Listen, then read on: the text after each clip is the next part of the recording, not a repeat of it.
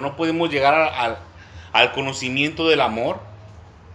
No podemos llegar ahí sin haber pasado ya por todo lo que estudiamos.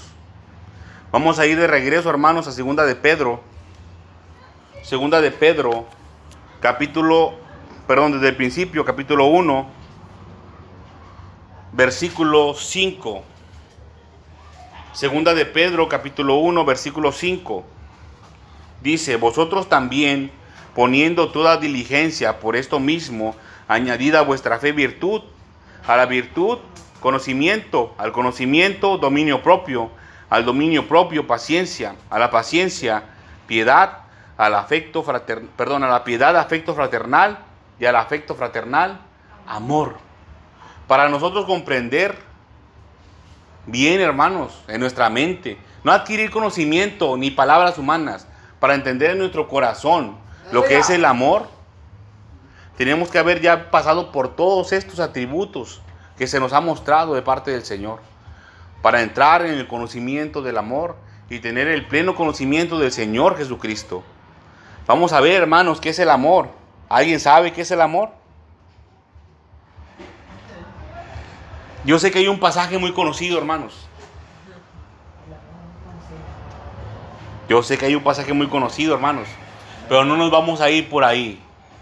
Nos vamos a ir por otro camino, hermanos. Para entender qué es el amor. Miren, yo creo que es muy conocido por todos. ¿Cuál es el original griego de la palabra amor? Es ágape. Amor ágape. Es el amor de Dios. Ese amor es el que el Señor quiere que nosotros también manifestemos. El amor que Él tiene por nosotros. La palabra ágape, hermanos, literalmente se refiere a, festín de amor. Festín de amor. En, el tiempo antiguo, los cristianos, los primeros cristianos hacían banquetes. Bueno, no banquetes exquisitos, sino que preparaban comida y ponían mesas o le- le daban a los menesterosos, a los que no tenían alimento. Y aprovechaban los cristianos de ese tiempo para compartir la palabra de Dios. A eso le llamaban un ágape. Vamos a hacer un ágape. Ah, se una comidita, le daban a los pobres, pero también es compartían la palabra de Dios. Eso es el origen de la palabra ágape. Ágape es amor, pero también es afecto o benevolencia, según los estudiosos del original griego. Ahora, hermanos, ¿qué es el afecto y qué es la benevolencia?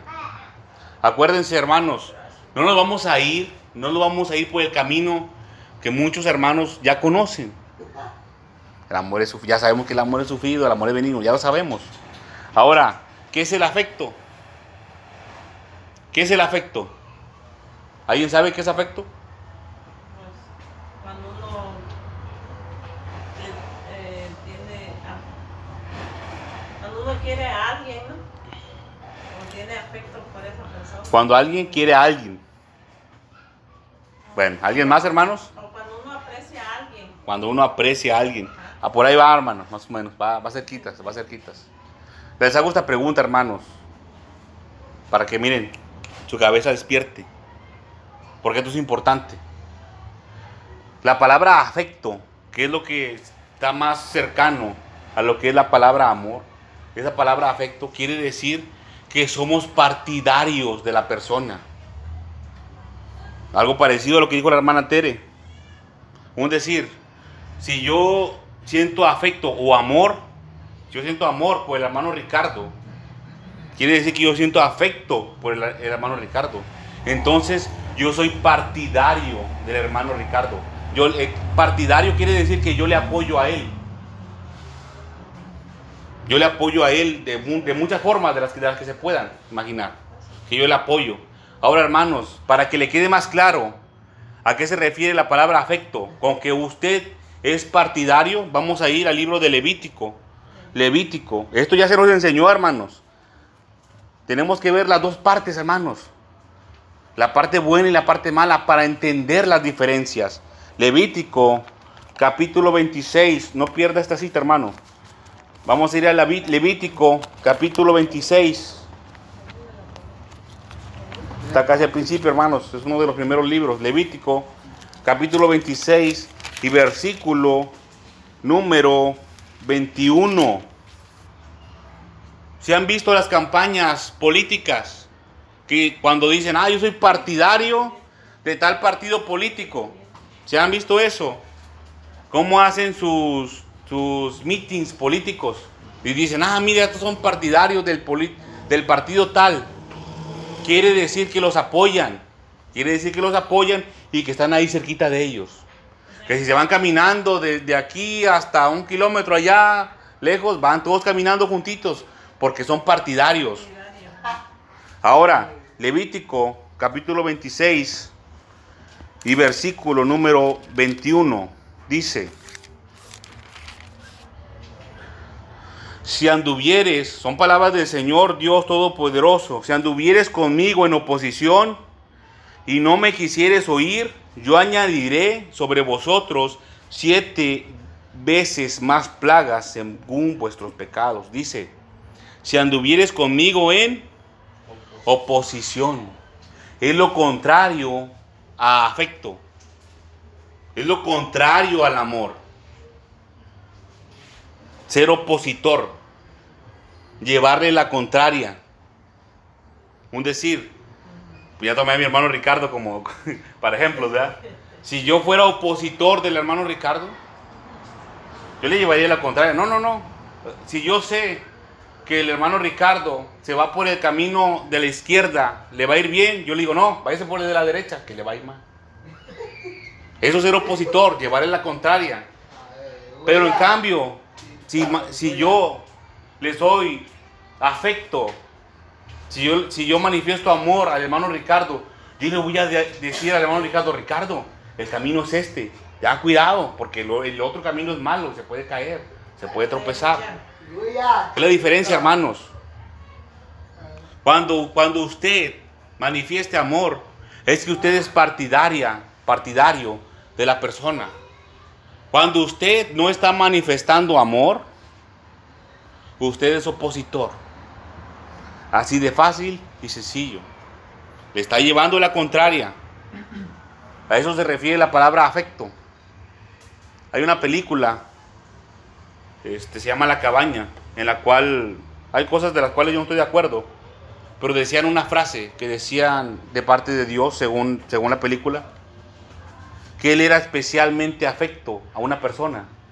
A eso se refiere el amor, especialmente afecto especialmente partidario, especialmente le apoya.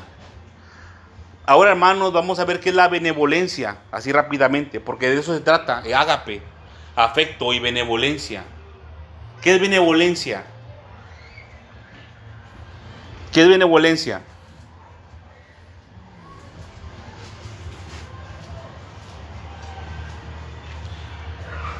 Tiene que ver con algo de bueno, que es una buena persona.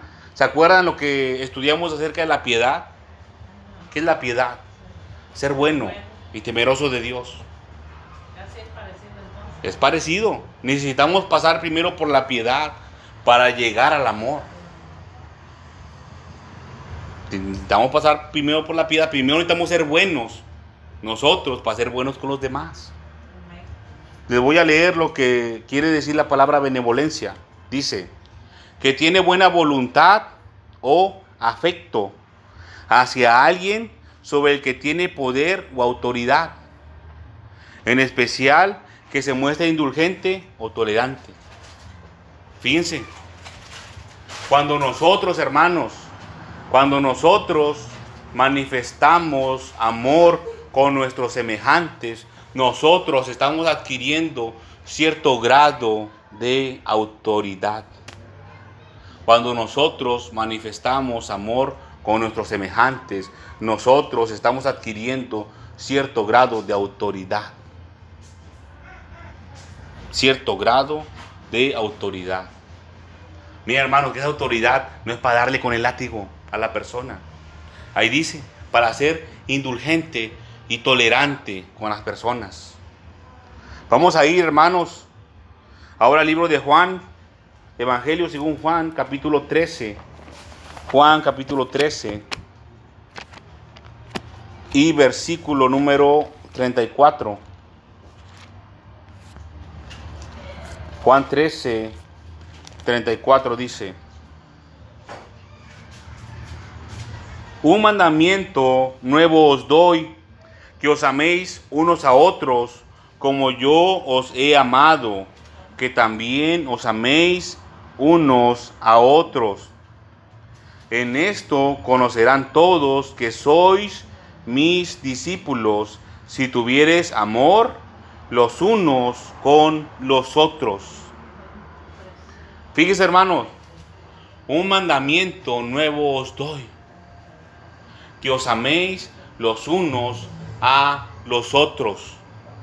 Dice el 35, en esto conocerán todos. ¿Quiénes? Todos, está hablando todos. Todo ser viviente, hermano. Que sois mis discípulos. Si tuvieres amor los unos con los otros. Si usted no tiene amor con su semejante, hermano, fíjese este requisito si usted no tiene amor con su semejante, usted no es discípulo del Señor Jesucristo. Si usted cree que es discípulo del Señor Jesús y no tiene amor, se está engañando usted mismo. Si así yo lo manifestara, yo me estuviera engañando a mí mismo. Porque la palabra de Dios también es para mí, hermanos. Para todos, para todo ser humano. Depende de nosotros si la recibimos o no. Vamos a ir al libro de aquí mismo en Juan, hermanos, unas hojitas adelante, capítulo 15, versículo número 12. Dice, este es mi mandamiento, que os améis unos a otros como yo os he amado. Fíjense, este es mi mandamiento, que os améis unos a otros como yo os he amado. ¿Y cómo nos amó el Señor Jesucristo, hermanos? El Señor dice, quiero que se amen entre ustedes. Y nos dice, ¿cómo? Dice, como yo los amé a ustedes. ¿Cómo nos amó el Señor Jesús? Capítulo 13. Nadie tiene mayor amor que este, que uno ponga su vida por sus amigos. Así nos amó el Señor Jesucristo, hermanos. Versículo 14. Vosotros sois mis amigos si hacéis lo que yo os mando. Vosotros sois mis amigos si hacéis lo que yo os mando. El Señor Jesús puso su vida por nosotros, hermanos. Pero mire, tenemos que hacer lo que el Señor Jesucristo dice. Versículo 12 dice, este es mi mandamiento. Este es mi mandamiento, este es el mandato. Eso es lo que nos está mandando el Señor Jesús que nos amemos los unos a nosotros, como Él nos amó. Hasta la muerte, hermanos. Que uno ponga su vida por sus amigos. Miren, pareciera, pareciera cosa sencilla esto, hermanos, pero cuando, toma, cuando tomamos esto en nuestras manos, la escritura, la palabra de Dios, estamos tomando una espada en nuestras manos. Imagínese que está el ejército con sus armas y están otros delincuentes con sus armas. ¿A quién cree usted que le va a disparar la autoridad, el ejército? ¿A los que no tienen armas? ¿A un civil que ande caminando por ahí?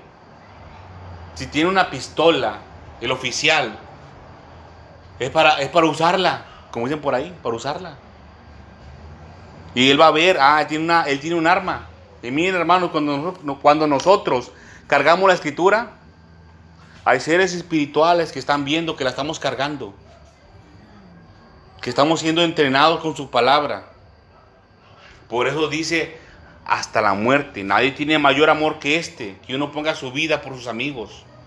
Cuando nosotros nos ponemos a escudriñar la escritura, hermanos, estamos exponiendo nuestras vidas. No es cosa de juego esto, hermano.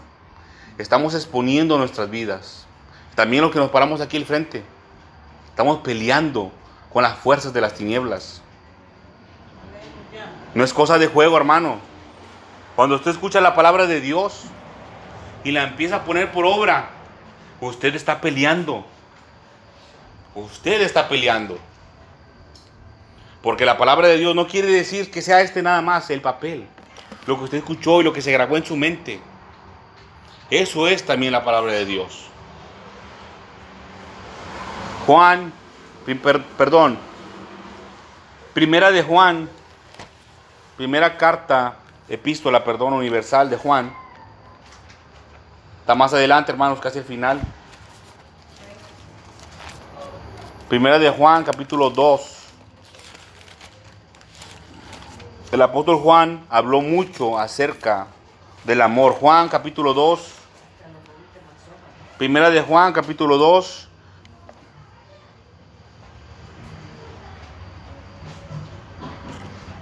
Vamos a leer desde el principio, hermano, rápidamente. Lo que era desde el principio, lo que hemos oído, lo que hemos visto con nuestros ojos, lo que hemos contemplado y palparon nuestras manos tocante al verbo.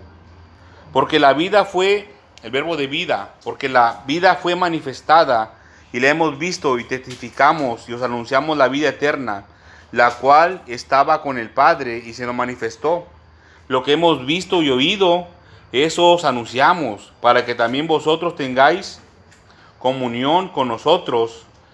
Y nuestra comunión verdaderamente es con el Padre y con su Hijo Jesucristo. Estas cosas os escribimos para que vuestro gozo sea cumplido. Dice el 5, este es el mensaje que hemos oído de Él y os anunciamos. Dios es luz y no hay ninguna tinieblas en Él. Dios es luz y ninguna tinieblas en Él.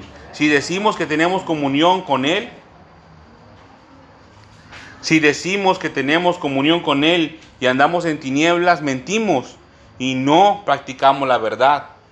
Pero si andamos en luz como Él está en la luz, tenemos comunión unos con otros y la sangre de Jesucristo, su Hijo, nos limpia de todo pecado.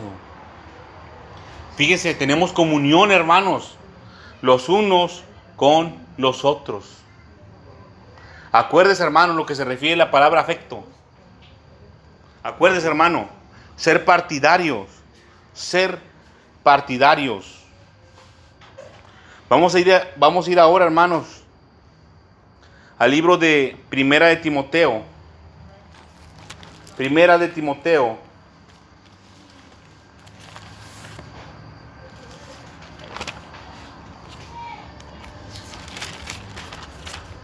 Primera de Timoteo, desde el principio, hermanos. Vamos a leer capítulo 1. Primera de Timoteo, capítulo 1. Vamos a leer desde el versículo 5. Dice, Primera de Timoteo, capítulo 1, versículo 5.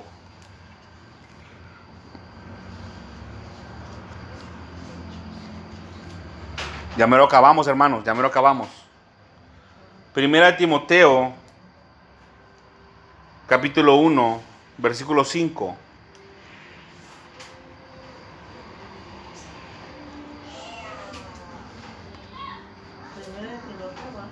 Así es. Vamos a esperar un tantito, hermanos, para que lo encuentre el hermano Ricardo.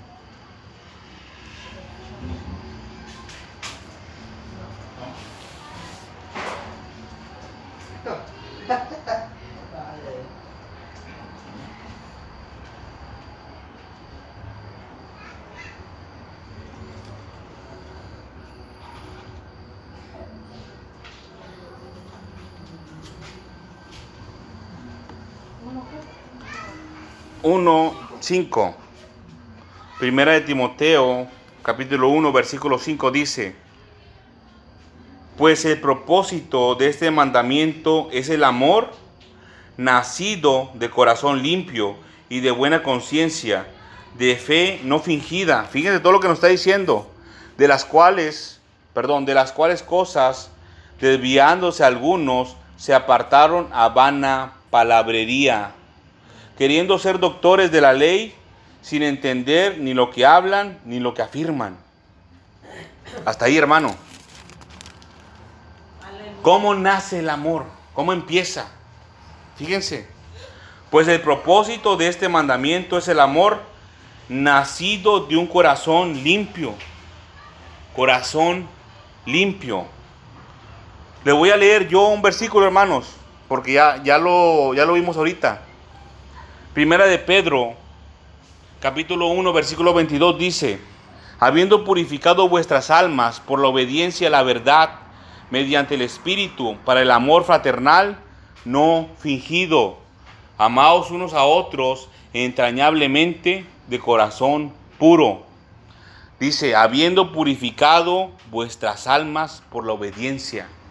De ahí empieza el amor, de ahí nace el amor. Primero, hermano, tiene que pasar por el amor fraternal para llegar a este. Vamos. Primera de Pedro, capítulo 1, versículo 22. ¿Se habrán puesto de acuerdo entre ellos, hermana? Es el Espíritu Santo que estaba en esos dos hombres, hermanos. no, no, era Timoteo, hermano, perdón. Era Pablo el que le escribió a Timoteo. No era Timoteo. Pablo que le escribió a Timoteo y Pedro. Fíjese cómo la escritura se relaciona entre ellos, entre ella misma. Vamos ahora, hermanos. Primera de Juan, capítulo 2, versículo 5. Primera de Juan, capítulo 2, versículo 5.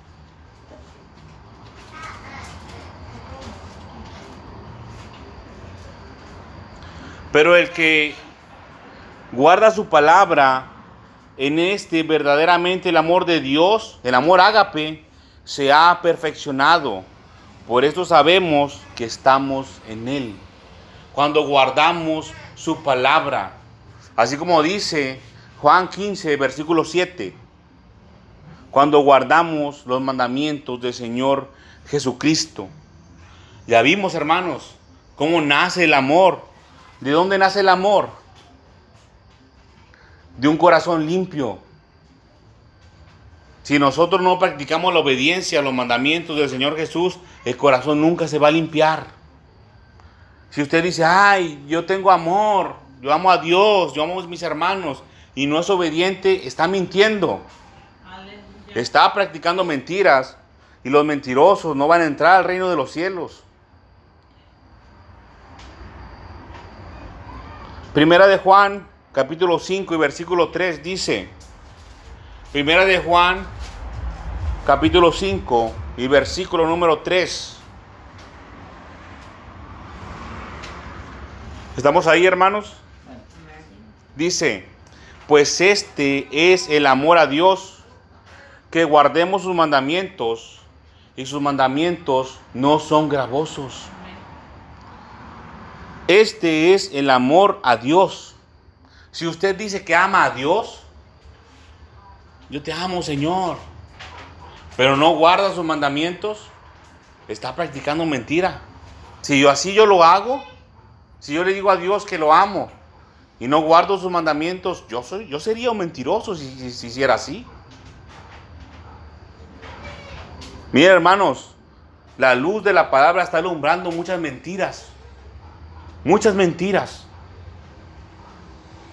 Son mentiras del diablo. Ahora, hermanos, mire que el Señor a veces nos habla fuerte. ¿Se acuerdan cuando en un mensaje de cuando el pastor Fernando nos compartió que hablaba sobre los perros y los cerdos? No deis vuestras perlas a los cerdos, ¿verdad? Y también hablaba acerca de los perros. Los perros, hermanos, Está en la escritura. Así es, así como dice la hermana. Ese, pasaje de la escritura se encuentra en el libro de Apocalipsis. ¿Sabe a qué se refieren los perros? ¿Qué quiere decir la palabra perros? Se refiere a personas. Los perros son personas. Les voy a mostrar, hermanos, por qué lo dice así la escritura. Vamos a ir, hermanos, al libro de Apocalipsis, capítulo 22, versículo 15. Rápidamente, hermanos. Se lo voy a leer yo. Dice, mas los perros estarán fuera. Así como dijo nuestra hermana Tomasa, mas los perros estarán fuera. Y los hechiceros, los fornicarios, los homicidas, los idólatras y todo aquel que ama y hace mentira. Todo aquel que ama y hace mentira. Aleluya. Dice, mas los perros estarán fuera. Deuteronomio capítulo 23 y versículo número 18 dice, no traerás la paga de una ramera, ni el precio de un perro a la casa del Señor tu Dios, por ningún voto, porque abominación es al Señor tu Dios, tanto lo uno como lo otro. Deuteronomio capítulo 23 y versículo número 18. Ahí está, hermanos. No traerás la paga de una ramera ni el precio de un perro. ¿Lo leyó? Sí. Ni el precio de un perro. Deuteronomio 23. Esa es la palabra que dice el Señor Jesucristo cuando dice en Apocalipsis 22:15, mas los perros estarán fuera. Fíjese, mas los perros estarán fuera. ¿Sabe qué quiere decir la palabra perro? Deuteronomio capítulo 23, versículo 18, lo que ya leímos, dice al final. Porque abominación es al Señor tu Dios, tanto lo uno como lo otro. Lo hace casi si- ca- igual, lo hace igual, hermanos. Entonces un perro tiene que ver, está muy relacionado con lo que es una prostituta, una ramera. Yo sé que son términos difíciles, hermanos, de digerir, pero eso es lo que es. La palabra perro es keleb, en hebreo, keleb. Y quiere decir, literalmente, prostituto. Así, prostituto. No por nada dice la escritura. En Santiago capítulo 4, versículo 4. Oh almas adúlteras. Oh almas adúlteras. Miren hermanos, nosotros no debemos de practicar eso. ¿Qué es eso que está ahí? No está hablando del, del oficio, sino que nosotros, hermanos, estamos supuestos a mantenernos puros y sin mancha. Nosotros, hermanos, tenemos que alejarnos de los espíritus inmundos, de los demonios. No tenemos que unirnos con el mundo. No tenemos que adulterar con demonios, Aleluya. ni con la carne, ni con el mundo, ni con los placeres. Usted es mi hermano, usted es mi hermana, y yo mismo también estoy supuesto a esto. Si uno se va por los deseos de la carne, por los placeres de la vida, por el dinero, usted se está vendiendo. Se está vendiendo su carne.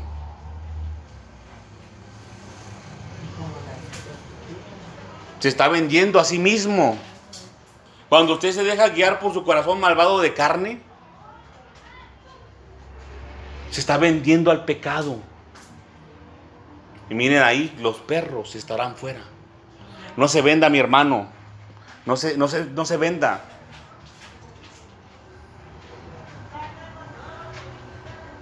No se venda por un plato de comida, mi hermano, mi hermana.